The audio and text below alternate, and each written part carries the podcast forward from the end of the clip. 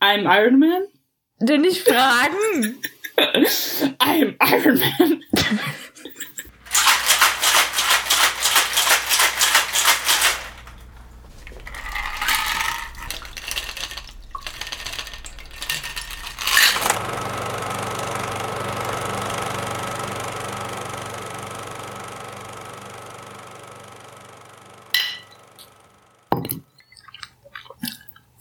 Puh.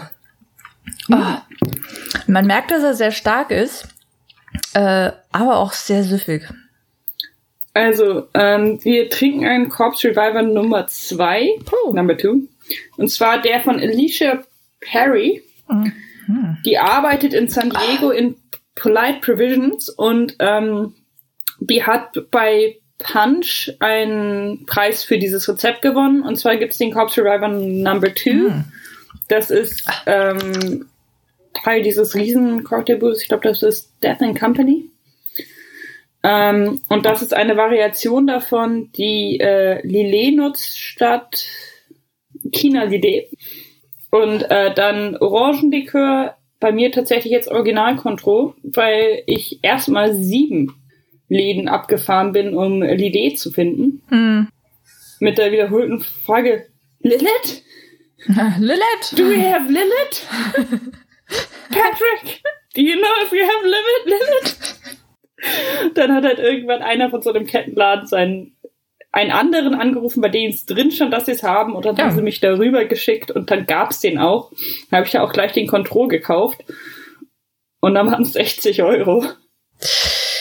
Oh, ja, es ist halt, ich habe äh, ich habe geguckt, ob ich den anderen Ersatz finde, den gibt's aber nirgends, deswegen ist bei mir auch der Lillet Blanc gewesen, der aber zum Glück auch vorgesehen ist in dem Rezept. Aber ähm, ich hatte tatsächlich nicht so Lust auf Pastis, weil ich mich insgeheim schon gefreut hatte auf äh, eine Prise Absinth zum Glas ausschwenken, weswegen ich das auch getan habe.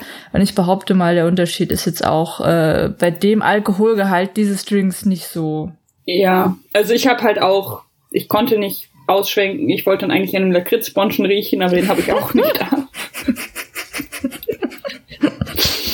Manchmal kommt so unsere, unsere leichte White Trash Note in diese High-End Cocktails. Naja, auf jeden Fall ist da Orangenlikör drin, Zitronensaft, ähm, Gin. Gin, genau, Zuckersirup. Und eigentlich nimmt man diesen Pastis im Originalrezept Absinth, um das Glas auszuschwenken. Mhm. Und wer denkt, äh, was soll denn das? Das macht bei etwas, was so einen krassen Geschmack hat wie Pastis oder ähm, Absinth, also auch diesen harten Lakritzgeschmack, Ja. ist das häufig die die einzige Dosis, die diesen Drink nicht dominiert. Also da Ja. einen Teelöffel reinhauen würde schon den Drink dominieren, aber dadurch, dass es also dann halt auch am Teil des Glases ist, wo der Drink nicht rankommt, riecht man es auch. Hm. Ja, ich muss auch sagen, es ist äh, wirklich nur ausgeschwenkt damit. Ich habe wenig genommen, also da war dann auch irgendwie keine Ansammlung oder so am Boden und man merkt deutlich, dass Absinth drin ist. Also mehr und du hättest einen Absinth-Drink und dann wäre der Rest von Gin und bei mir Grand Marnier auch wieder weg. Genau. Und äh, meine erste Begegnung mit dem Drink war bei Ben, aus dessen Rezeptbuch ich den auch wieder geklaut habe. Ähm, Als wir irgendwann wild Cocktails gemacht haben mit so einer riesigen Bar da und dann irgendwann müde wurden, und was, wir machen jetzt einen Corpse Reviver, um uns wieder auf Schwünge zu bringen. Und das funktioniert tatsächlich. Der ist auch echt sehr, sehr stark, aber durch die Limette und durch den jetzt bei mir halt Absinth oder halt Pastis immer noch ziemlich erfrischend süffig. Und das ist gefährlich, weil der ist ja, also bis auf diese Limette ist es ja nur Alkohol. Ja, ich habe mir einen Doppelten gemacht, weil ich dachte, ach, wenn ich schon mal Lea guck mal. Ich habe hier einen äh, Oh, wow. das ist kein Long Drink. ich habe keine besseren Gläser. Das, oh mein Gott. Okay. Also wenn meine Seite der Unterhaltung irgendwann etwas nachlässt an Qualität, Äh, Nee, nee, nee, nee. Ich wollte gerade sagen, also wenn es immer lustiger wird, wissen wir warum. okay, du hast also was vor. Wir haben aber auch was äh, äh, Gigantisches vor, denn wir besprechen heute das MCU, beziehungsweise halt die Filme des MCUs, also des Marvel Cinematic Universe. Und da sind wir ja aktuell bei dem, was draußen ist, beziehungsweise gerade noch läuft, bei 22. ja, Das ist äh, schon massig und ich habe die alle noch mal äh, rauskopiert und ausgedruckt und mir ist aufgefallen, dass ich, obwohl ich am Anfang so ein bisschen so äh, skeptisch war, mittlerweile glaube ich alle gesehen habe. Ich habe tatsächlich alle gesehen. Ich habe mir das ja. irgendwann mal vorgenommen, alle in Reihenfolge zu sehen. Und ähm, der einzige, bei dem ich es wirklich bereut habe und den ich mich, durch den ich mich nur durchprügeln konnte. Ich kann es mir denken. Äh, der, der zweite Tor. Ja, The ja. Of the Dark World. Der wirklich nur ein Filler ist. Das ist wie dieses Kapitel im Buch, bevor es dann losgeht. Es ja. ist eindeutig nur dafür da, um Figuren hm. vorzustellen, nicht um irgendwas weiterzuentwickeln. Es ist ein wahnsinnig schlechter Film. Ja. Und ähm, ich habe auch von, von Freunden gehört, die sich halt nochmal alle reingehauen haben, bevor es, oder reinhauen wollten, bevor sie in den Infinity mhm. War gehen, dass es daran gescheitert ist. So. Ja.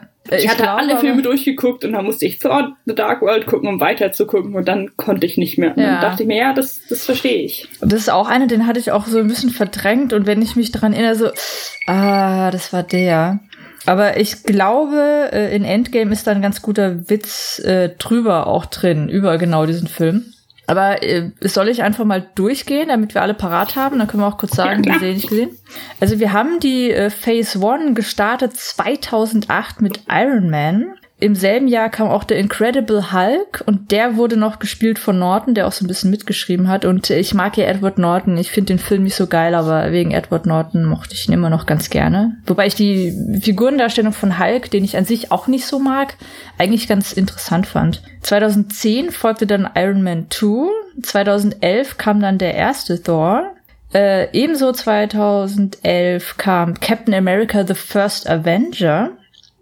Und dann in 2012 kam Marvel's The Avengers und das war dann der Start, wo sie auch Joss Whedon als äh, Regisseur und Schreiber aufgenommen haben, der dann für die gesamte Phase 2, die danach startet, auch so eine Art Creative Supervisor, Berater, irgendwas war. Also der hat die dann auch sehr stark mitgeprägt.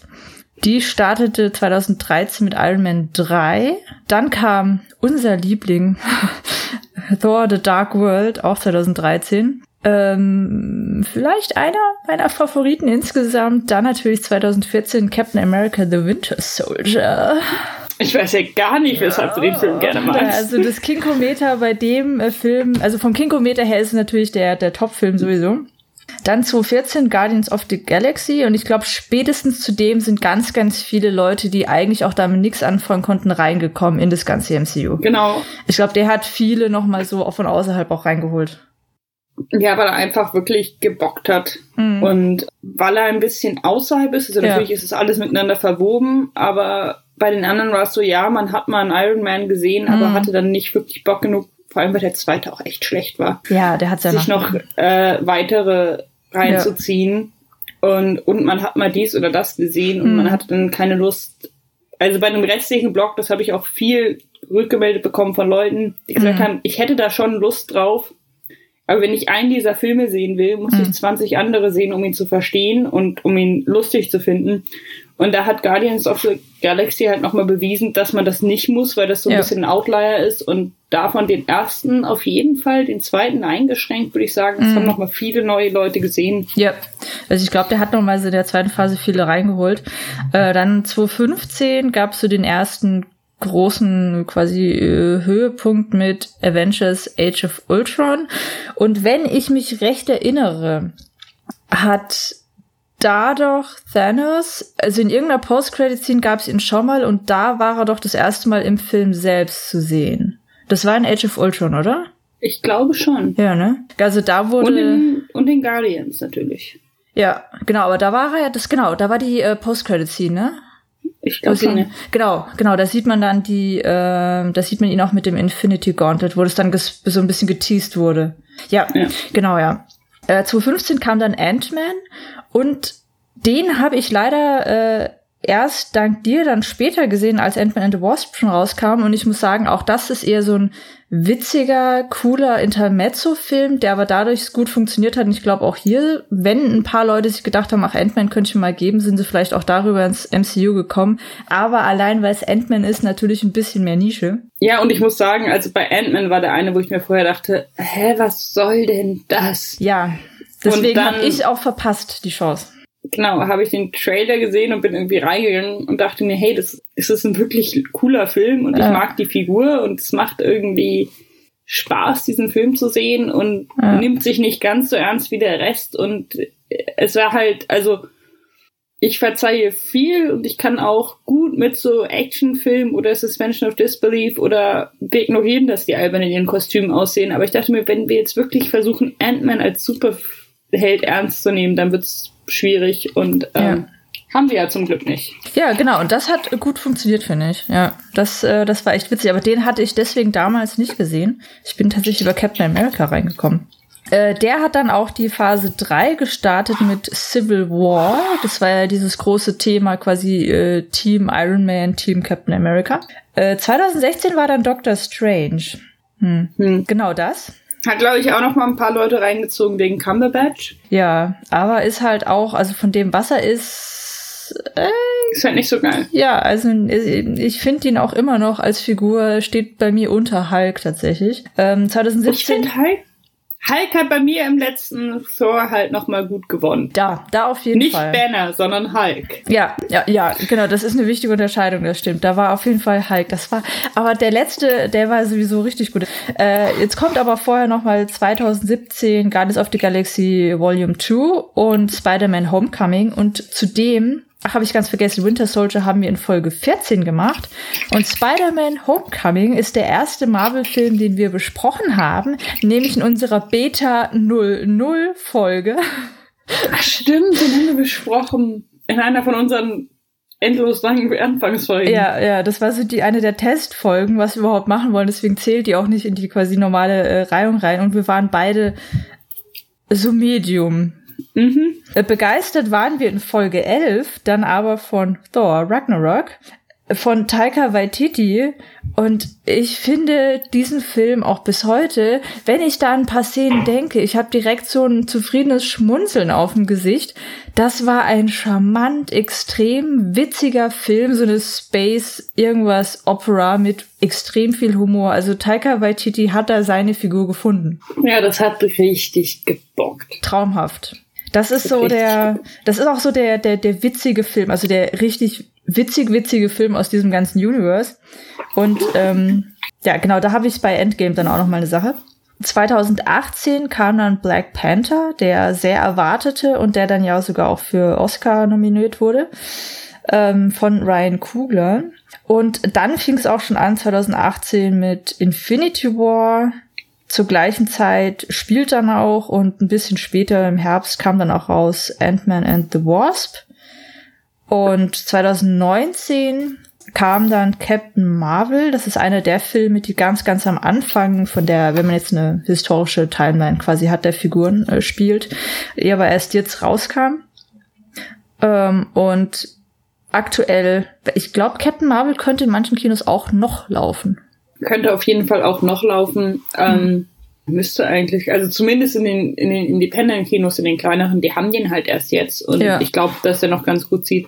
Ich würde auch auf jeden Fall empfehlen, haben wir auch eine Folge zu gemacht. Genau, das war die äh, 50 und Ant-Man the Wasp war äh, 35 und Black Panther war 12 dafür, dass du eigentlich nicht so ein Marvel Bunny bist, haben wir ganz schön viel. Und äh, ja, genau. Und aktuell läuft eben Endgame und ich habe tatsächlich alle gesehen. Ich hab, äh, ich bin erst mit Captain America reingekommen, weil äh, Antal, ein äh, ehemaliger Kollege und Freund von mir, äh, Captain America, äh, Captain America, genau, Deswegen in, in Deutschland wird er auch nicht unter Captain America, sondern immer The First Avenger ähm, im Titel äh, vermarktet. Ich war da immer sehr kritisch und wollte das nicht so und er hat ihn immer sehr verteidigt von wegen, nein, nein, er spielt genau mit, er bringt genau da auch eine Gesellschaftskritik rein und äh, er hat eben auch gerade dadurch, dass er Captain America ist, auch eine Ankreidung eben gewisse amerikanischer Politik und sowas an sich. Ich dachte mir so, okay. Und ich bin tatsächlich über den erst reingekommen und habe jetzt so sukzessive dann die anderen nachgeholt, aber quasi mein roter Faden Faden ist tatsächlich äh, Captain America. Ich bin mit Iron Man reingekommen hm. und hatte dann irgendwann eine kurze Pause. Äh, und habe dann aber dann doch relativ in der Reihenfolge, wie sie rauskamen, sie auch gesehen, einige ein bisschen versetzt, einige ein bisschen ja. verzögert und dann halt nochmal äh, mit einer Kommilitonin, Freundin beschlossen, dass, weil sie die noch nicht gesehen hatte, mhm dass wir die nochmal alle in der richtigen Reihenfolge sehen. Okay. Äh, ich weiß gar nicht, wo wir Da sind wir beim ersten Avengers oder so. Mhm. Weil braucht halt auch Zeit. Ja. Aber Captain America war, bevor ich mich überhaupt damit beschäftigt hatte, war immer so ein, dieser eine Superheld, der mir von der Natur aus widersprochen hat. Mhm. Also seine Origin Story und alles an ihm. Und ja. Aber mit den Filmen mhm. und der Kritik, die die Filme üben, und Bucky, ja. löst sich ja. das dann doch sehr auf. Ja. Und äh, da verschieben sich die, äh, die Leute, die man mhm. nicht so mag. Ich habe auch Shield habe ich einmal für ein Seminar bei Felix gucken müssen. Mhm. Der hat mal ein also Seminar hatte, gemacht. Ne? Genau, ich, ich hatte es, ich hatte ein bisschen was gesehen und als sie dann aber anfing und tatsächlich der Name Snowden da drin fiel, dachte ich mir so, hey, das ist mir jetzt zu blöd und was soll das alles? Mhm. Ich bin halt vor dem großen Twist ausgestiegen. Oh, okay. Und dann habe ich es mir nochmal geguckt und mit dem Twist ging es dann, aber es war halt trotzdem so eine. Mhm. Manchmal sind gerade amerikanische Serien so überproduziert und so glatt und die Lichtführung ist so klinisch mm. und mhm. alles an denen ist so sauber und auf jeden Fall wir müssen zeigen, dass wir Geld für die besten Kameras haben und der Inhalt bleibt dahinter. Ja, ja, das Problem ist ja. häufig, ja. Also wenn so äh, eine, eine gute Produktion rein beim Handwerk dann aufhört, ist zwar schön anzusehen, aber auf Dauer bringt sie nichts. Und ich muss sagen, da war ich von dem gesamten MCU, ich spreche jetzt von den Filmen, weil bei der Serie konnte ich nie so ganz mit warm werden, ähm, war ich tatsächlich auch überrascht, denn ich bin auf keinen Fall für die große Story und den großen Story-Arc geblieben, sondern wegen der Figuren. Und das hätte ich so nicht erwartet. Und gerade, wir nehmen jetzt ja Endgame ein bisschen als Aufhänger, um also eine Retrospektive zu machen die besten Momente in dem Film waren für mich auch nicht die Action-Szenen und die Fight-Scenes, sondern tatsächlich die Interaktion zwischen den Figuren und wie die gewisse Figuren-Arcs quasi zusammengefunden haben und auch beendet wurden. Und das hat mich jetzt im Nachgang so ein bisschen überrascht, weil am Anfang war ich halt so, oh, weiß nicht, ich finde ja eher so die DC-Heldinnen, Heldinnen gut und weiß nicht, ob ich da jetzt mit Marvel, hm, sie sehen aber schon besser aus. Ach ja, der war jetzt ja ganz nett. Ach ja, würde mich ja schon mal interessieren. Und irgendwie war man dann so drin. Und das überhaupt so zu schaffen, ich kann, ehrlich gesagt, vor dem, vor dem Hauptproducer hier Kevin Feige, Feige, Fake, wie auch immer man ihn ausspricht, Feige, Kevin Feige, kann ich da auch nur meinen Hut ziehen, denn er hat was er da geschaffen hat, das ist eigentlich der Wahnsinn. Und ich habe äh, einfach mal Interesse halber, denn ich habe halt doch Wirtschaftswissenschaften auch mitgemacht, nicht wahr? Habe ich mir das mal rausgesucht und zwar ähm, also als witziges Ding nebenher. Marvel war ja äh, ziemlich pleite zwischendrin, ne? Und so von den 70ern bis 80ern haben sie sehr, sehr viele Filmrechte auch verkauft. Ähm, Spider-Man haben sie ja auch weggegeben, haben es dann eine Zeit lang wiederbekommen. Jetzt ist es ja immer noch bei Sony, das ist jetzt so ein Joint Venture die ganze Zeit, haben ganz viele Filmrechte einfach verkauft. Und Ende der 90er waren die so pleite, dass sie Sony das Angebot gemacht haben, ihr könnt nicht nur Spider-Man haben, denn es wollten die haben, sondern auch unsere hauptandern Figuren wie Iron Man etc. für 25 Millionen. Und Sony hat damals gesagt, äh, was wollen wir denn mit dem anderen Scheiß? Wir haben nur Interesse an Spider-Man. Das waren dann die Tobey Maguire Filme, hier 2000er, ähm, und haben denen dann 10 gezahlt. So. äh, wer jetzt ein bisschen die Geschichte von Marvel verfolgt hat, äh, mit dem Geld und dann mit der Hilfe von dem Produzenten Arvid Arad, Avid Arad, ähm, der auch äh, die damaligen Serien und sowas gemacht hat, haben sie es dann geschafft, eben Iron Man 2008 rauszubringen. Und das hat ja doch ziemlich eingeschlagen. Incredible Hulk war nicht so, aber Iron Man war schon Erfolg vergleichsweise. Und äh, ich sage es jetzt mal so, Disney hat Marvel 2009 gekauft für 4 Milliarden. Und das ist im Vergleich ein ziemliches Schnäppchen, denn wir sprechen von 22 Filmen. Ich mache jetzt auch nur die Filme, nicht das Merchandise, nicht das weitere MCU. Die haben insgesamt um die 4,5 Milliarden gekostet vom Budget, spielten aber weltweit über 21 Milliarden ein und sind damit auch inflationsbereinigt das erfolgreichste Filmfranchise noch vor Star Wars etc. Und wenn man da jetzt eben noch Merchandise etc. reinzählt, dann ist, wird's mit Star Wars schon eng, weil im Vergleich, das habe ich mir dann nämlich auch nochmal zusammengesucht, Das waren elf Filme, wenn wir jetzt Anthology äh, äh, ja. sowas mit reinnehmen, aber halt nur die Filme. Ähm, haben wir ein Budget um die 1,5 Milliarden und weltweit äh, eingespielt dann 9,3 Milliarden. Das heißt, wenn man es mal so vergleicht, ziemlich en par. Aber halt rein von dem Film her an sich, das ist das erfolgreichste Franchise aller Zeiten. Und ich kann ja. mir nicht vorstellen, dass das ein anderes Unternehmen nochmal in der Art schaffen wird. Denn wir sprechen hier von 2008 bis aktuell. Es geht ja weiter. 2019. Und wir haben 21 Milliarden wirklich eingespielt. Das ist der Wahnsinn. Und Disney hat es für 4 Milliarden bekommen. Das ist der Wahnsinn, auch wenn man sich anguckt, in welcher konstanten Qualität mit Ausreichern, Reißern. Aber halt einzelnen.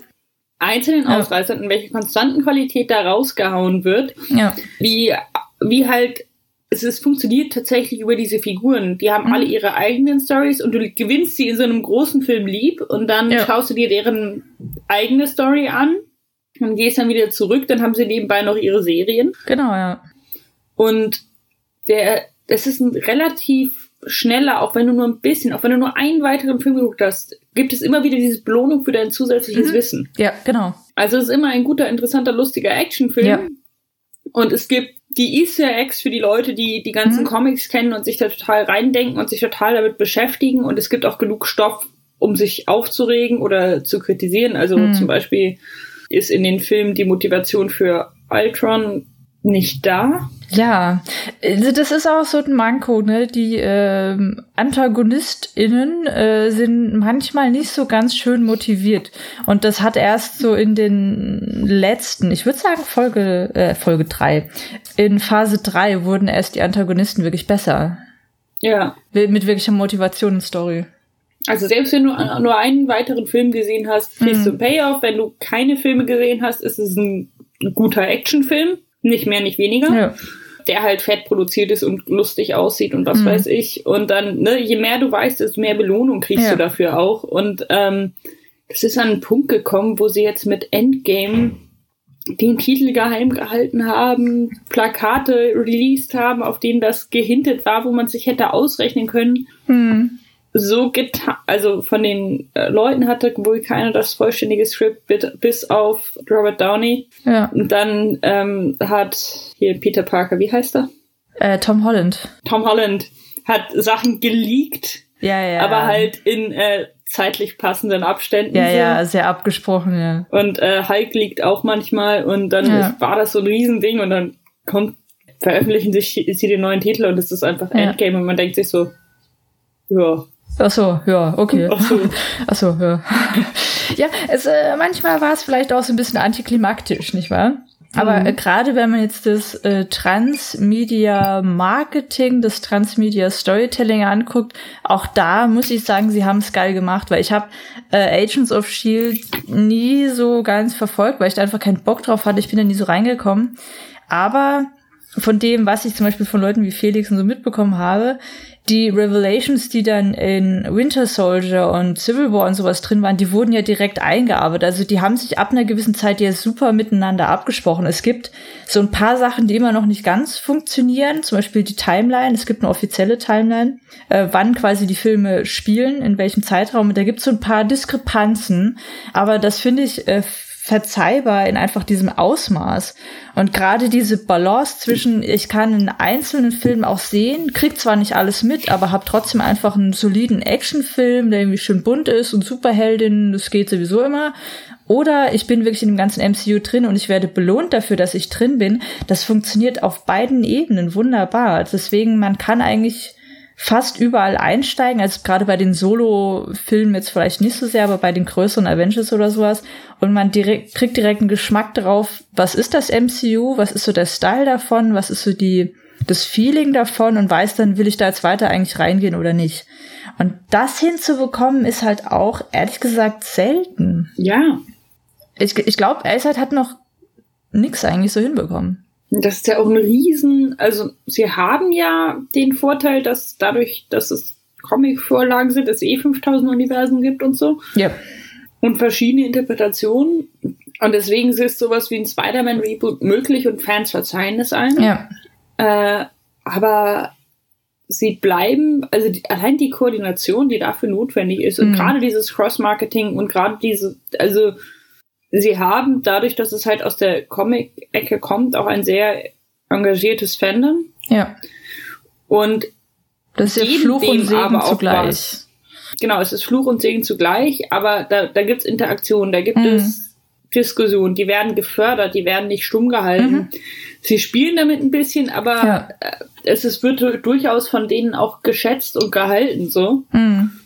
Und ich kenne auch Leute, die sich, deren Hobby ist es, sich mit Marvel-Sachen zu beschäftigen. Ja. Und ich kann darüber nicht so urteilen, weil ich Marvel Fanfiction lese. Äh, und ja, äh, Marvel Fanfiction, nicht wahr? Mhm. ja, ja, wir wissen alle, wer seine wirkliche große Liebe war. ja, genau, aber ähm, ich muss ja auch sagen, wenn wir jetzt mal konkret Endgame als quasi so Abschluss und Closure-Film der, der ersten drei Phasen und so ein bisschen der Infinity-Saga äh, als Aufhang nehmen, weil irgendwie Spider-Man Far From Home, der am 5. Juli rauskommt, gehört ja irgendwie noch dazu, ist aber schon der Start für die vierte Phase oder so. Also das ist ja irgendwie so ein bisschen, der ist so dazwischen.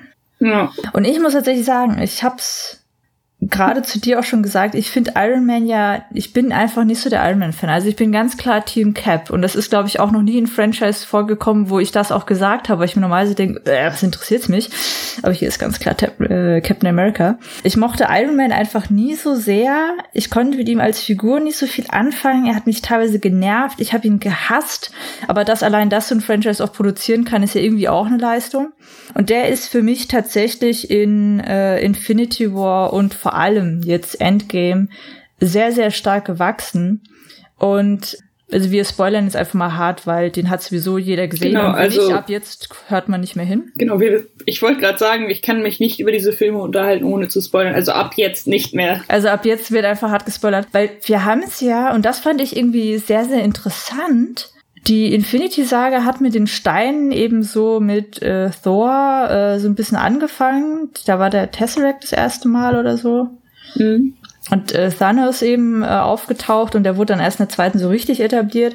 Und da hat es so ein bisschen angefangen, aber die, der Main Arc wird ja begleitet mit Tony Stark, der das ganze MCU überhaupt ja antritt. Und dann eben den ganzen Avengers mit eben Captain America, da fängt ja das ganze Ding an. Und hier wird ja so eine Art Ende für viele der Kernfiguren hier gefunden und für daher auch so Closure, tragisch als auch rührend. Und ich muss sagen, ähm, obwohl ich Iron Man nie so mochte, ich fand sein Ende cool. Ich fand's zwar plakativ, ja, natürlich, weil es sehr, sehr simpel ist, aber irgendwie auch recht schön, dass er auch dann eben es beendet hat, den quasi Endschlag gegen Thanos gemacht hat. Und dann eben auch mit dieser I'm Iron Man Floskel so ein bisschen geendet hat und auch in gewisser Weise zwar sehr, sehr tragisch gestorben ist, aber irgendwie auch rührend gestorben ist. Denn was mich an der Figur immer genervt hat, der hat ja angefangen als extrem egoistischer, selbstgerechter, reicher Arsch. Also gut, angefangen nicht, äh, da war er noch Soldat, aber er war dann halt immer diese Figur. Und erst mit seinem Substitut, Surrogat, äh, Peter Parker und dann seiner tatsächlichen Tochter in dem Endgame, hat er ja irgendwie so ein bisschen diese Selbstgerechtigkeit, diesen Egozentrismus ein bisschen verloren und war dann ja bereit zum tatsächlichen Helden und eben damit auch zum Heldenopfer äh, quasi zu werden. Und da hat er für mich schon ein bisschen gewonnen, weil ich das irgendwie für die Figur ein cooles Ende fand, dass er so, die, so ein kathartisches ähm, Ende gefunden hat. Und das fand ich, ich war nicht so traurig wie bei anderen Figuren, aber ich war schon so ein bisschen so, oh. Also ich muss ich nett. zu seiner Verteidigung sagen. Ja. Dass er ja, also das ist jetzt auch mit, mit, mit viel Reihen gesehen, aber er, er fing ja an damit, dass er halt ähm, gefoltert wurde und gesehen mhm. hat, dass seine Waffen Böses machen und sich dagegen entschieden hat, aber gleichzeitig ja. die andere Hälfte seiner Persönlichkeit, ja. die des reichen Arschlochs, die musste er ja aufrechterhalten, damit nicht alle denken, er sei verrückt geworden, wäre auf einmal bescheiden geworden, wäre es nicht gegangen. Ja, so eine Ambivalenz und, drin. Genau, diese Ambivalenz in der Figur. Mhm. Und dann ist es immer davon ab, er benimmt sich einfach wie ein Arschloch, er benimmt ja. sich vor allem in Homecoming wie ein Arschloch. Oh. Also alles andere, gut, die, die Accords, da muss, muss ich sagen, das ist halt, äh, hä?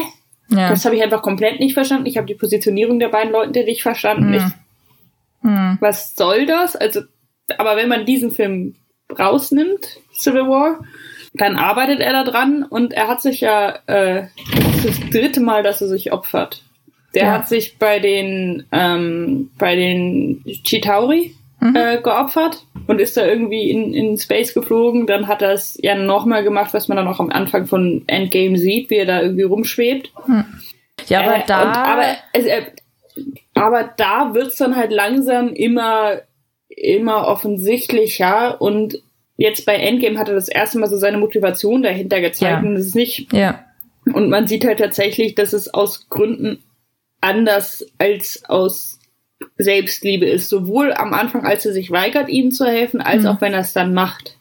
Ja, und genau das finde ich das Wichtige daran, weil bei den anderen, er ist in die Situation geraten, hat gekämpft, er hat ja immer diese ein bisschen so alles oder nichts Attitüde von wegen, ich bin Iron Man, ich gehe da rein, ich kämpfe auf jeden Fall für alles und er sieht sich ja auch so ein bisschen als so ein Beschützer, also der Menschheit ja auch.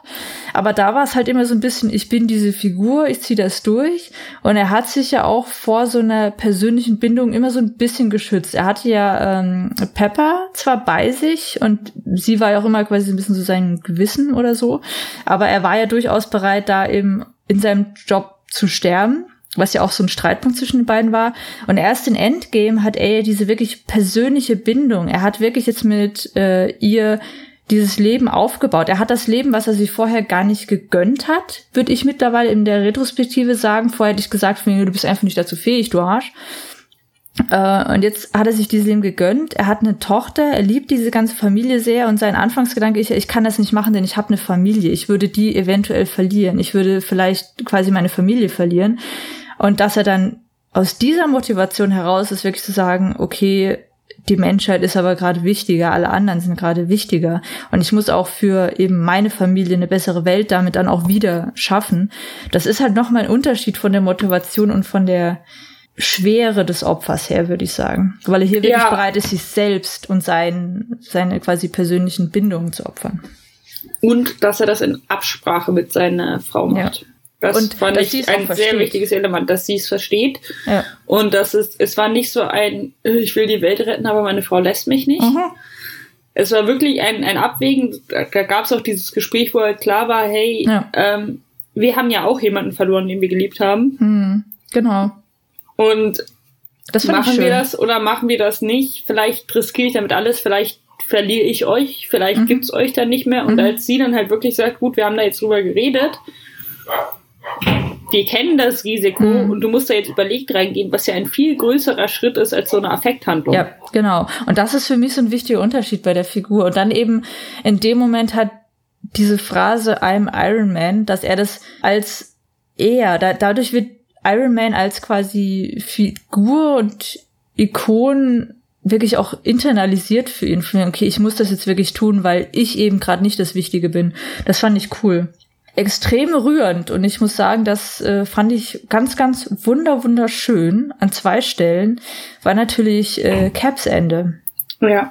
Dass er, er hat dann ja quasi die, den Auftrag bekommen, die Infinity Stones wieder in die eigentliche Timeline so zurückzuführen, hat sich dann gedacht, cool, dann kann ich ja auch irgendwie vorher rausspringen oder wie auch immer das dann eigentlich funktioniert. Und hat dann ja mit seiner großen Liebe, ähm, Peggy Carter. Peggy Carter. Wir wissen, es ist eigentlich Buddy, äh, Buddy. Buddy. Buddy klingt ja, als wäre es ein Golden Retriever gewesen. Wir wissen, es ist eigentlich sein Familienhund. Nee, mit äh, Peggy Carter eben sein, seine irgendwie auch Sterblichkeit zelebriert hat. Äh, das fand ich irgendwie cool. Ich fand schön, wie er am Ende da saß. Es war natürlich auch ein extrem kitschiges Moment, aber ich fand es wunderschön. Und natürlich die Übergabe des Shields an Sam Wilson, aka The Falcon, der damit dann ja Falcon Captain America wird, fand ich mega geil. Das hat mich Captain sehr gefreut. Falcon. das hat mich echt super das gefreut. Das hat mich auch gefreut. Ähm, ich, ich also ja, schön. mir war es schon fast ein bisschen zu kitschig, aber das mhm. ist ja tatsächlich etwas, er hat ja mehrfach versucht aufzuhören, er hat ja mhm. mehrfach irgendwie Probleme gehabt, als er dann nach Bucky gesucht hat, war er nicht mehr aktiv, ja. wegen der Akkorde war er nicht mehr aktiv und ja. sich, musste sich auch verstecken. Und dann halt einfach zu sagen, ich bin ein Soldat, der irgendwie mhm. Jahrzehnte länger gedient hat, als er hätte dienen müssen. Mhm. Und ich möchte jetzt nicht mehr. Ja und ich habe jetzt die Möglichkeit und ich weiß, dass, dass Peggy Carter, dass ich damit nichts kaputt mache, weil Peggy Carter die Klappe halten kann. Mhm. Ich hol mir das jetzt. Ja. Und ich mache da wieder was gut. Genau. Weil das war ja auch das Ding, als er ins Eis gegangen ist, hatten die ja noch was, also da war das ja erst am Anfang und da war das ja noch ausstehend und mhm er hat halt die Möglichkeit, das wieder zu revidieren und halt in die eine oder andere Richtung zu klären. Richtig. Also in meinem Kopf war er respektvoll und hätte sie gesagt, nee, verpiss dich, wäre er auch wieder gegangen. Ja, denke ich auch auf jeden Fall, ja. ja, ja, ja. ja Steve Rogers ist ein anständiger Mann, wie wir aus Hands of Clay wissen. wie wir aus Hands of Clay. hat Aber, er da das Kind oder hat Bucky da das Kind? Äh, beide haben doch das Kind. Stimmt, beide haben das Kind. Beide haben das Kind. Ja, ich hier, muss mal wieder ähm, weiterlesen. Ja, ähm, äh, Bucky hat doch Natascha und uh, ähm, er, er hat, er hat äh, hier, äh, ja, genau, deswegen, voll cool eigentlich. Und ähm, genau, ich fand auch, dass es war an sich super kitschig, auch wie er dann am Ende auf dieser Bank sitzt. Aber es hat mich halt so gefreut, weil es für diese Figur halt ein extrem schönes rührendes Closure war. Deswegen, es hat mich nicht gefreut, weil die Szene irgendwie, ach, das ist aber nett. Und ich dachte mir so, oh, ist aber ganz schön kitschig, aber es ist genau das, was ihn glücklich machen würde. Und da hat mich halt mehr so die Motivation und das Closure für die Figur an sich gefreut. weil die Figur ist ja auch, also ich fand auch, dass die ganzen, diese Elemente von, du warst im Endeffekt 50 Jahre im Koma oder länger, mhm. 60, 70, keine Ahnung was, und wachst dann wieder auf Deswegen. bist quasi wieder in einer Art Krieg, zu einer anderen Form von Krieg, aber du bist wieder in einer Art Krieg und du musst dich auf der einen Seite an diese Welt anpassen, ja. auf der anderen Seite sind, hast du noch das harte Trauma aus dem Krieg und die ganzen Leute, mit denen du gekämpft hast, sind gestorben und du hast ja entweder dabei gesehen ja. oder halt nicht. Ja. Also das ist schon, das ist immer ein bisschen zu kurz gekommen und ich freue mich halt, dass sie ihn jetzt quasi so da rausnehmen und halt mhm. auch so sagen, ja für Captain America ist jetzt gut. Wir haben ja noch diese x tausend andere Fi anderen ja. Figuren. Ja, fand ich cool. Figuren, die auch noch kämpfen wollen. So. Ja, richtig. Und das ist halt der Unterschied. Also sowohl Iron Man als auch Captain America waren ja irgendwie durch, wollten nicht mehr und wollten eben auch Ruhe finden. Und der eine sehr tragisch, der andere sehr rührend. Von daher für die beiden, die ja auch eben als Iron Man, der das Ganze ja gestartet hat und dann eben auch für die Avengers äh, stilprägend war, als auch für eben Captain America, der der erste war. Ähm, fand ich das ein schönes und rundes Ende. Das hat mich echt sehr gefreut. Die anderen tragischen Sachen, ich bin noch nicht drüber hinweg, denn ich hätte jemand anderen runtergestoßen. Ich gebe es ganz ehrlich zu Black Widow. Ja. Ja, wobei ich sagen muss, als, es macht natürlich Sinn. Ja. Nee, als er das erste Mal die Kapuze runtergemacht hat. du hast dich gefreut, oder? Ich habe ja so ein leichtes Fable für Iris. Mhm. Und dann dachte ich mir, ach doch, gar kein so ein Knauzgesicht. Wenn deine ganze Familie tot ist und du Metzeln um Herz ziehst und dann noch den richtigen Haarschnitt hast. ich kann's verstehen, ich kann's verstehen. Ist das ein Argument? Und das war wirklich dieser Moment, wo ich mir dachte, aha. Mhm, na, bitte. Das also, das erste Mal, dass mir bei Jeremy Renner aha gedacht habe. okay, das ist natürlich schön. Also ich, ähm, ich kann es natürlich verstehen, wie dann diese Diskussion kam, aber äh, so äh, allein. Ich mochte die ja. Szene. Ich fand es. Ja. Also, ja, sie hat, ne, die ging irgendwann auch zu lang. Ja, das war das typische, leg du auf, nein, leg du auf, nur halt finaler. Nur halt finaler, ja. Ähm, ich mochte, dass es halt deren, deren Beziehung noch mal hervorgehoben ja. hat, weil die sonst immer ein bisschen zu kurz kommt dafür, dass sie halt auch einfach, also dass er sie rekrutiert hat. Ja, und ich würde auch mal behaupten, das ist der Aufhänger für den Black Widow-Film, weil sie haben ja zweimal in dem Film auch damals Budapest und halt die Beziehung der beiden so ziemlich aufge... Äh ist es nicht jetzt eine Serie geworden? Nee, Black Widow ist ein Film. Ich glaube, zu Scarlet Witch machen sie eine Serie. So. Das kann sein. Also Black Widow ist auf jeden Fall ein Film. Ja. Hm. Ja, also ich fand es auch schade. Es macht in der Logik des Films Sinn. Ja, deswegen kann und man Familie und so und da kann man nichts sagen, aber ja. außerdem hat er einen Hund und sie nicht. Genau, das ist natürlich der Grund, ja. Ich war auch so, wegen, oh, Familie muss man jetzt auch nicht überbewerten. Ich meine, hallo Iron Man und so, aber dann, er hat einen Hund. Da, da muss man schon mal Prioritäten setzen, ja. Ja. Das ja. ist, ja. ja also von das fand ich tragisch, das fand ich schade, weil ich sie auch sehr gerne mag. Und was ich tatsächlich auch, und ich hätte damit nicht so gerechnet, weil ich da normalerweise gar nicht anfällig für bin, äh, Starlords gebrochenes Herz über den Film hinweg und seine Hoffnung, als er dann die quasi Vergangenheitsgemora sieht, die halt nicht seine ja. ist, die er gestorben ist und sowas, oh, das fand ich auch, puh, wo ich mir auch dachte, so, oh, der Arme. Weil die beiden haben ja wirklich über einen holprigen Weg zueinander gefunden und waren dann ja auch echt super putzig. Das war natürlich schon schade, weil er hat sich natürlich Hoffnung gemacht, aber das ist halt nicht seine Gamora. Ja, vor allem hatte er dann halt eine Gamora vor der Nase, die, wo, wo man quasi nochmal von vorne anfängt. Ja. Und die Sache ist ja, es fing ja an und es war ja, ne, mhm. also er konnte ja wegstecken, dass sie ihn nicht gut fanden, weil es bei ihm ja auch erstmal so ein generelles Interesse war. Ja. Und dann entwickelt sich das in Emotionen. Mhm. Und dann mhm. ist es bei der anderen Person schon wieder diese, auf einmal wieder diese komplette Ablehnung. Ja. Sieht aber oh. so aus und verhält sich so. Und dann ja. ist es natürlich schwerer wegzustecken, ja. als wenn du einfach nur, also, ne? Ja, deswegen. Wenn du ihn nur vögeln willst, ist es ja, ja. okay, wenn sie Nein sagt. Wenn du halt ey, denkst, aber wir lieben uns doch. Ja, das fand ich halt durchaus so, ach nee, der Arme. Das tat mir, da hatte ich ein bisschen äh, Mitgefühl. Ähm, eine Sache, die ich mega witzig fand, ähm, war tatsächlich Thor. Und ich muss sagen, Hemsworth hat sich auch so ein bisschen als äh, Komödiant durchaus bewiesen. Das hätte ich ihm gar nicht so zugetraut. Mhm. Und mit Scott Lang zusammen, also hier Ant-Man, die beiden Figuren zusammen, ein Dream Team. Da war so viel Comic Relief drin, wo ich aber tatsächlich lachen musste. Das war ein Traum. Das war so großartig. Es fing damit an, dass ich Valkyrie sehen durfte. Oh, da habe ich mich, habe mich so gefreut, dass sie noch lebt. Das war ja auch auf dem einen Poster, ich direkt so, wo, ah, da ist sie. Ja. Und, und, und, und, dass sie dann, ne? Weil sie wird natürlich hier, ja, sie wird so. dann ja, sie macht dann ja äh, Asgard und er sagt, ja, ich ziehe jetzt mal ein bisschen weiter um die Welt. Und es macht auch Sinn, sie ist ja besser. Sie ist ja besser und er sieht es ein und sie hat sich da drin ja auch gefunden. Das wird ja auch am Anfang schon mhm. direkt gezeigt. Ich, also natürlich bemüht es Klischees, aber ich mag dieses, es wurde ja schon mal angespielt, als er äh, irgendwie Liebeskummer hatte und Loki ihn damit aufgezogen hat mhm. in früheren Filmen. Aber es, es macht Sinn, dass er da irgendwie, weil Thor einfach ein Jock ist. Und darum macht ja. es total Sinn, dass ja. er dick wird, Videospiele spielt und Bier trinkt. Alles ja. Dinge, die ich auch gerne tue. Darum, also no judgment, aber macht Sinn. Ja. Äh, was ich gut fand, also es gab viele Leute, die so waren, äh, ich bin jetzt nur wegen Chris Hemsworth in den Filmen und jetzt sieht er nicht so aus, wie er sonst aussieht. Ja. Äh, und auch die Überlegung, Moment mal, soll das jetzt witzig sein, weil er dick ist? Ja, und das ist ja genau nicht. Das ist ja genau nicht. Es ist ja ein Zeichen einer generellen Verwahrlosung, dass man an ihm sonst auch sieht. Nicht, dass Dicksein eine Verwahrlosung ist, aber halt im Vergleich mit seinem Körper vorher zeigt es, er lässt sich gehen.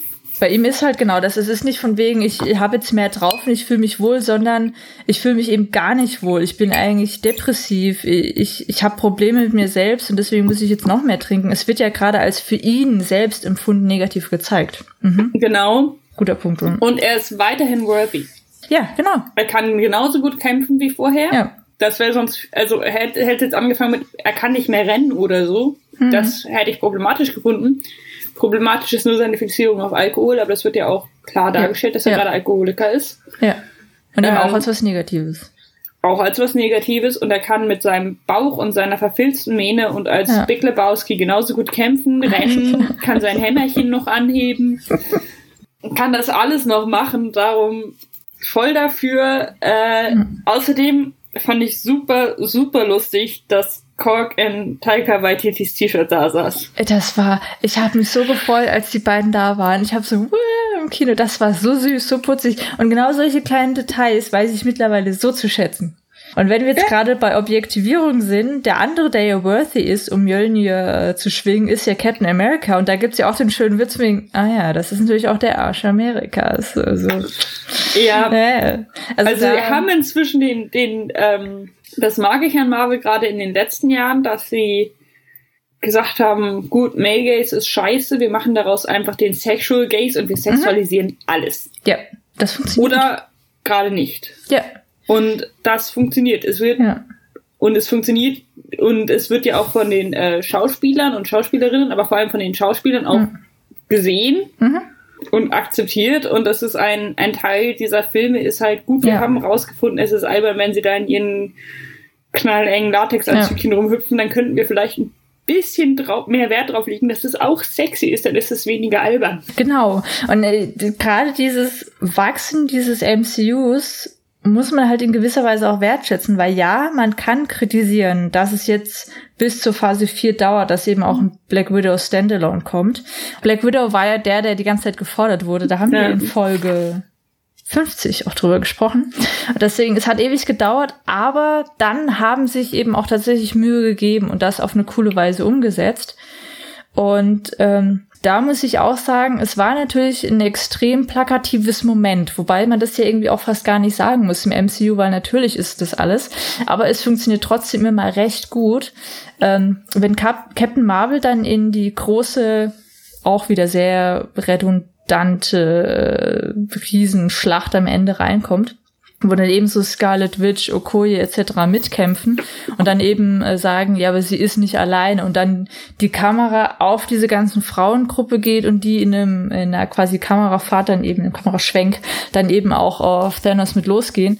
Das funktioniert irgendwie halt schon, weil in dem Moment die Vorfreude da ist wegen genau das Thema haben sie jetzt auch und da kommen sehr, sehr viele Filme mit weiblichen Protagonistinnen. Sie haben immer mehr weibliche Heldinnen auch drin und sie nehmen die auch ernster.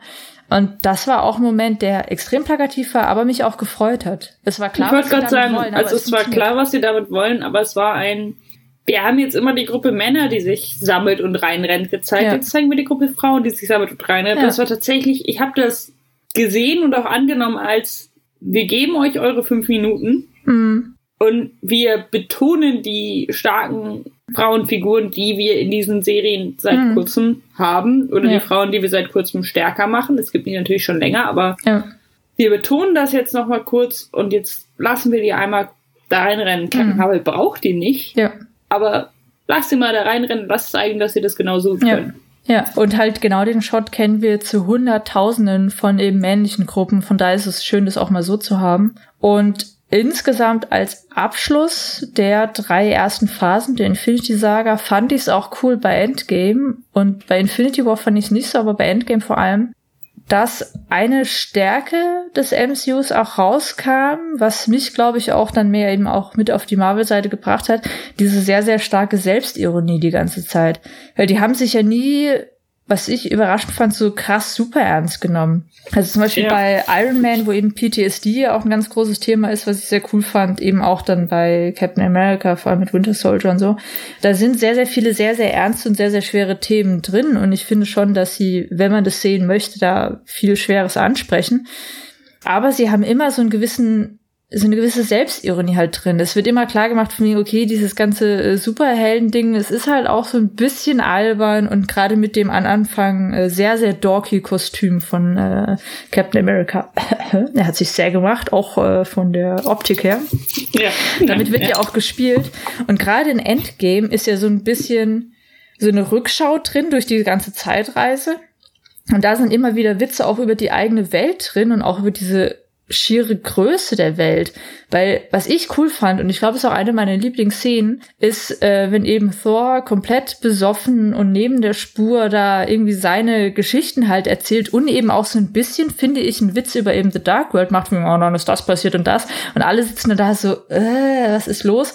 Außer Ant-Man, der da sitzt und wirklich so, oh, wie interessant. Und diese Komik hat unglaublich gut funktioniert und dieses ganze Sprechen der Figuren untereinander, ah, wann war eigentlich welcher Infinity Stone und oh, was ist eigentlich wann wie passiert, das ist ja irgendwie auch eine, ein cooler, Rück, cooler Rückblick auf eben diese umfangreiche Welt, in der man, wenn man sich nicht eben da noch mal kurz dann irgendwie einen Überblick verschafft, gar nicht mehr reinfinden kann.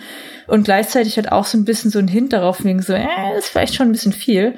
Und in diesen ganzen einzelnen Szenen, wo sie dann zurückgehen in ihre eigenen Geschichten, auch wo Captain America gegen Captain America und sowas kämpft, da ist immer so eine gewisse Ironie dabei, weswegen es auch, obwohl ich Zeitreisen, Filme und Serien hasse, weil es immer Logikprobleme gibt und hier gab es die auch, aber sie haben mich nie so gestört, weil ich mir immer wieder in dem Moment dachte, ja, darum geht's gerade überhaupt gar nicht. Genau, also hier haben sie es halt auch nicht wirklich versucht, ne? Ja. Also sie ja, haben einfach Quantum ja, davor gesetzt. Genau. Das haben sie auch, da, darüber haben sie sich auch selbst lustig gemacht. Ja. Äh, kurz das erklärt, mit halt welcher Zeitlogik sie folgen, mhm. was wichtig ist. Ja. Da jetzt vor ein paar Tagen ist eine Diskussion mit jemandem, die nicht verstanden hat, dass es Alternativen zu linearer Zeit gibt. Oh. Äh, okay. Nicht jede Zeitreisenlogik folgt der Harry Potter Zeitreisenlogik. Richtig. Richtig. Richtig, äh, ja. Und deswegen ähm, funktioniert das auch und geht das Ja. auch. Und es war auch eine schöne, also ich fand die Erklärung gut, dass halt die Captain, der eine Captain America dach, dachte, dass der andere Loki wäre. Ja, das fand ich auch putzig. Ja. Da hast du eine gute interne Erklärung. Mhm. Ähm, ich mochte es. Ich mochte es als Abschluss Mhm. dieser Saga. Ich Ja. mochte es als zweiten Teil. Ähm, ich würde es nicht alleine gucken wollen, weil es Nee. halt sehr auf diesen Emotionen und dieser Bindung zu den Figuren aufbaut, die Richtig. du halt jetzt über, also selbst wenn du nur zwei Filme vorgesehen hast, die du zu ihnen aufgebaut hast. die du auch erst aufgebaut haben musst. Weil ich fand ihn so als jemand, der halt mittlerweile irgendwie, warum auch immer, doch ziemlich drin ist, echt auch nett. Ich fand das Closer schön. Als alleinigen Film, äh, nee, da funktioniert der auch gar nicht. Und das soll er auch nicht Versucht er ja auch nicht. Das soll Versucht er er ja auch auch nicht muss sein, man ja. auch sagen. Ne? Also Von daher ist okay. Ist okay. stehst ja auch als Hitler. Ja, es gibt so ein paar Sachen, die ich nicht so geil fand. Ich muss halt echt sagen, dass die Action-Szenen, es war halt irgendwie so generisch und es war genau dieser Moment, wo ich mir dachte so, okay, kommt jetzt die große Szene, okay, jetzt kommt die große Schlacht, mhm. Sag mal, müssen die anderen nicht auch dabei sein? Ah ja, okay, jetzt sind die anderen auch da. Das war halt irgendwie so ein bisschen, halt wie schon tausendmal gesehen, brauchte ich nicht mehr. Ich fand die Schlacht auch irgendwie so ein bisschen so, pff, okay, muss die eigentlich gerade? Was ich da aber interessant fand, denn ähm, ich finde immer noch, der, der beste Bösewicht ist auf jeden Fall in Black Panther Warmonger. Den Mhm. finde ich immer noch am geilsten, eben weil er diese extreme Ambivalenz hat. Was ich an Thanos jetzt interessant fand, davon abgesehen, dass ich seinen Plan durchaus in gewissen Teilen nachvollziehen konnte, dass er ja selbst auch so extrem drunter gelitten hatte und auch er hatte auf diese Post-Thanos-Welt keinen richtigen Bock mehr. Auch er war irgendwie enttäuscht, auch er war irgendwie resigniert, wie er dann so teilweise da saß und einfach nur so gewartet hat, dass sie kommen. Es ist in der Mitte des Schlachtfelds und er sagt einfach nur da von wegen so, okay, puh, das fand ich irgendwie ein interessantes Moment. Das Ja, ich fand auch getroffen hat, die- das hat nicht funktioniert, wie ich es mir gedacht habe. Die Überlegung, dass du es schon vorher wusste, fand ich echt spannend. Und auch die Erklärung dafür, muss ich Mhm. Ja. sagen, Interessant, ja. ja. interessant. Ja. Also hat mich zwischendrin genervt, aber macht auch Sinn, Mhm. weil halt, wenn du da mit Cyborgs rummachst, dann ja. ja. macht es Sinn, dass wenn die im gleichen Netzwerk sind, du die Daten abrufen kannst. Das ist tatsächlich Ja. auch auf einmal so eine technische Komponente in der sonst halt rein menschlichen. Mhm. Ja. Und halt die Überlegung, dass er wusste, was auf ihn zukommt, fand ich spannend. Und sein, ja, ich wollte ja gar nicht, dass ihr alle leidet. Mhm. Ich hab nur, weil ich emotional anders veranlagt bin, nicht damit gerechnet, dass ihr so drunter leidet, dass die Hälfte von Mhm. euch weg ist. Genau, er hat so diese Befindlichkeiten und Emotionen unterschätzt und ich glaube auch seine Er hat das eigenen Trauma tatsächlich. nicht, genau, ja, er hat das ja. Trauma von denen nicht beachtet Mhm. und aber auch sein eigenes ja, Trauma nicht, be nicht bedacht. Und ähm, sobald er das bemerkt, macht er auch nicht wirklich was, um sie aufzuhalten. Also er versucht so ein bisschen, aber es ist halt, er will ja auch keine leere Welt. Die Logik, wie gesagt, Umsetzung mangelhaft, äh, Grundidee durchaus gut. ja, also da äh, Potenzial, ja. Aber ähm, ein gutes Stichwort von dir, Trauer. Weil ich fand am Anfang, wir haben ja gefühlt Minuten, erinnere ich mich jetzt einfach nur so dran, es wird ja sehr viel Zeit für dieses Trauermoment gelassen und der Anfang ist sehr, sehr ruhig. Wir haben eine resignierte, sprachlose, traurige Welt, die eben immer noch nicht damit umgehen kann, was passiert ist, was ja auch irgendwie verständlich ist, weil es so arbiträr war. Ähm, und dass sich da so viel Zeit gelassen wurde, das einfach nur zu zeigen und nicht einfach so von wegen so hier, guck mal, alles desolat, alles ganz furchtbar, sondern einfach nur so ein Blick auf die Straße und dieser Junge fährt da lang, von wegen so, weißt du das nicht, ein Blick auf Memorial, was dann eben Black Widow so erzählt, dadurch so diese Trauer der Welt mitzubekommen durch die Figuren und sich dafür auch so viel Zeit zu lassen, das hat mich ein bisschen überrascht und ich fand es sehr, sehr cool, weil gerade die Darstellung und Umsetzung von Trauer finde ich ein sehr, sehr interessantes Thema und die fand ich hier sehr cool. Also ich fand so der Effekt des Snaps in dieser Post-Thanos-Welt für die Figuren wurde dadurch auf gewisse Weise auch greifbar. Das fand ich ganz cool. Genau. Und ich mochte dann auch, wie halt das dann wieder leicht zerstört, also nicht zerstört, Mhm. aber nochmal, es kommt neuen Wind, neuer Wind in die Sache, auch und vor allem dadurch, dass Ant-Man halt ankommt, weil dadurch er zeigt, dass es möglich ist. ja, genau. Und wie er diese Welt erkundet, ist spannend. ja, das fand ich echt cool. Das fand ich cool gemacht eigentlich. Ne? Und das macht auch Sinn, weil man sonst nach fünf Jahren einfach resigniert wäre. Ja, Und das sind sie auch. Und darum ja. finde ich es gut, dass es halt wirklich eine spezifische Figur gibt oder einen spezifischen Punkt, wo wodurch sie merken, dass es doch noch Hoffnung gibt und mhm. wodurch sie das dann wieder anfangen und dann dauert es nochmal, bis es was wird. Ja. Und das ist so viel besser, als äh, wir schweifen jetzt hier einmal über eine leere Landschaft, zeigen eine heulende Frau und dann mhm, genau. sind wir aber alle volle Energie für die Action. Ja. Und da, wenn ich jetzt gerade mal auf meine Timeline gucke, ist eigentlich interessant. Ant-Man hat ja Phase 2 abgeschlossen, also nach Age of Ultron.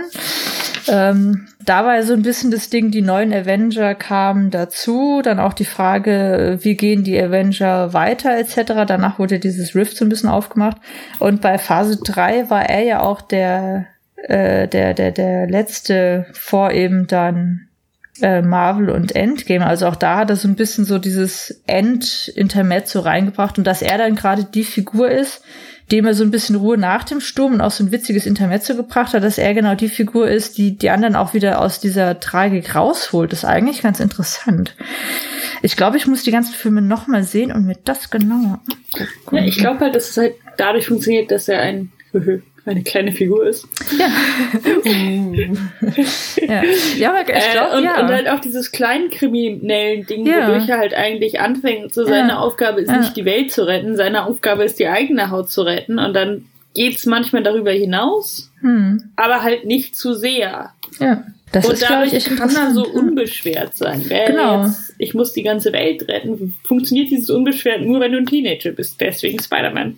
Ja, genau. Da, da haben wir dann halt im Vergleich äh, sowas wie Captain America, Iron Man, die halt ihre eigene Tragik da an sich schon haben. Von daher stimmt, das ist eigentlich interessant. Du hast recht, dass er die dann so rausgeholt hat. Cool. Ja. Ja, ja also von daher ich bin in der Nachschau echt super interessiert, äh, äh, geschockt, überrascht, was auch immer, dass ich dann doch so drin war und tatsächlich mittlerweile alle gesehen habe. Ich habe ja sogar Doctor Strange mit dir gesehen. Und den ja. fand ich jetzt echt nicht so geil. Den fand ich auch in Infinity War so, boah, ich weiß nicht.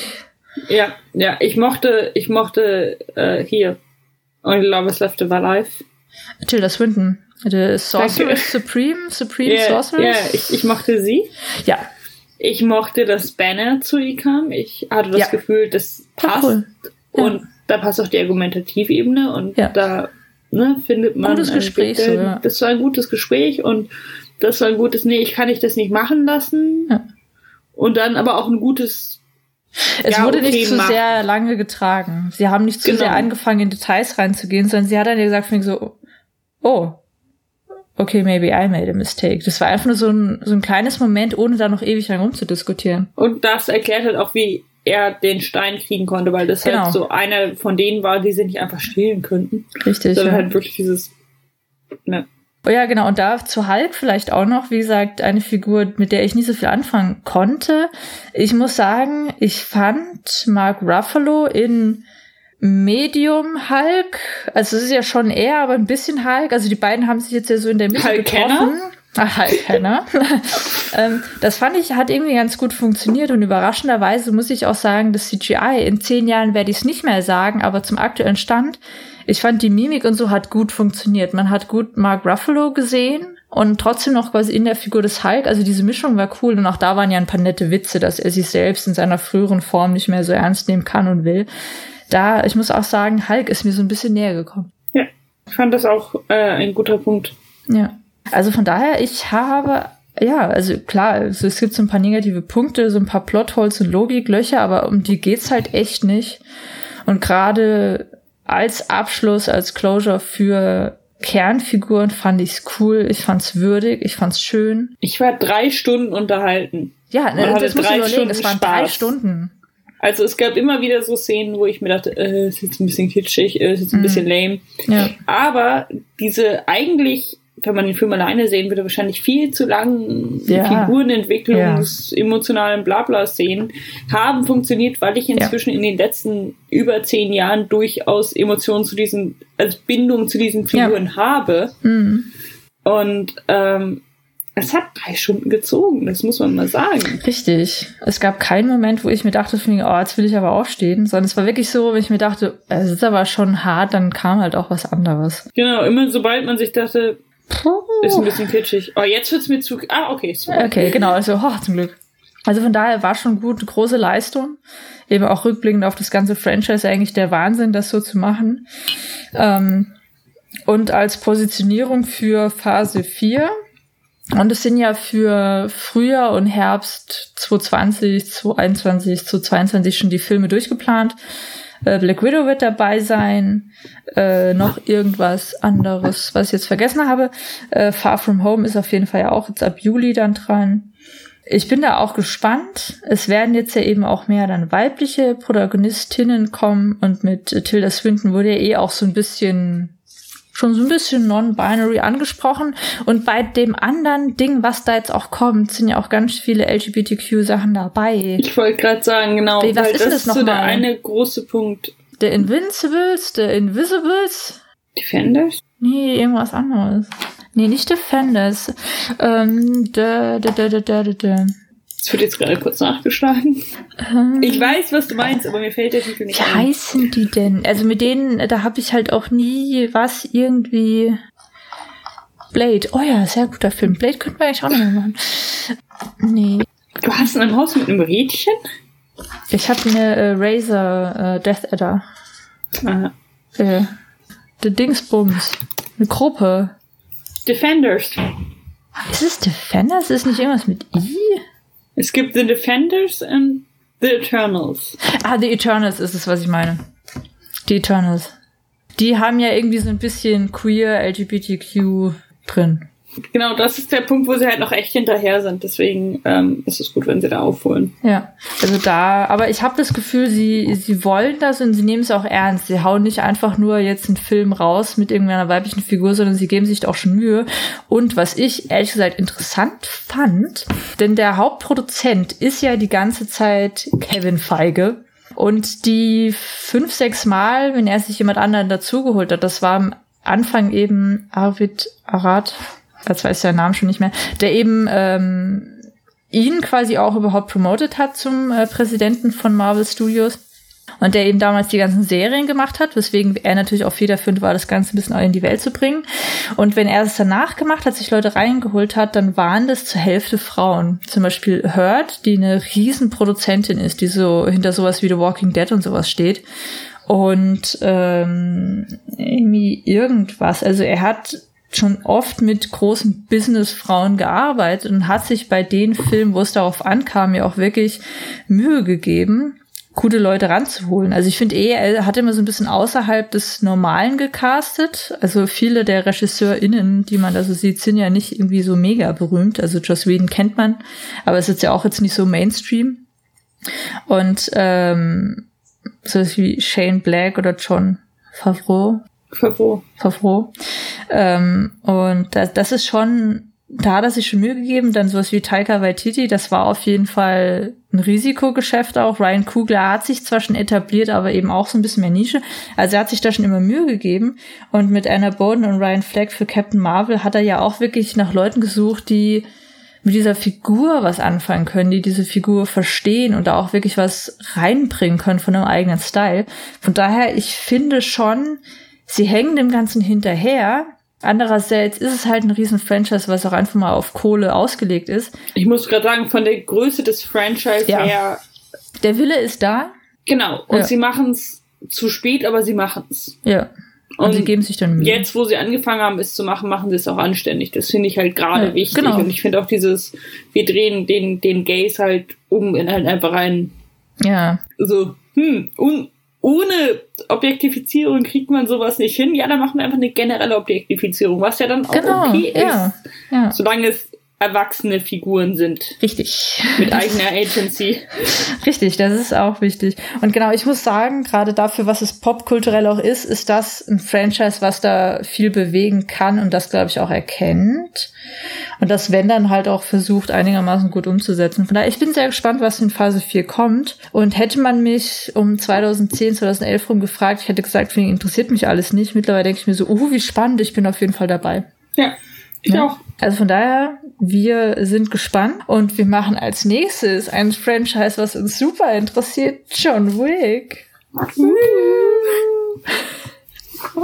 ja, äh, ich war Madeline. Ich war Lauren. Yay. Yay.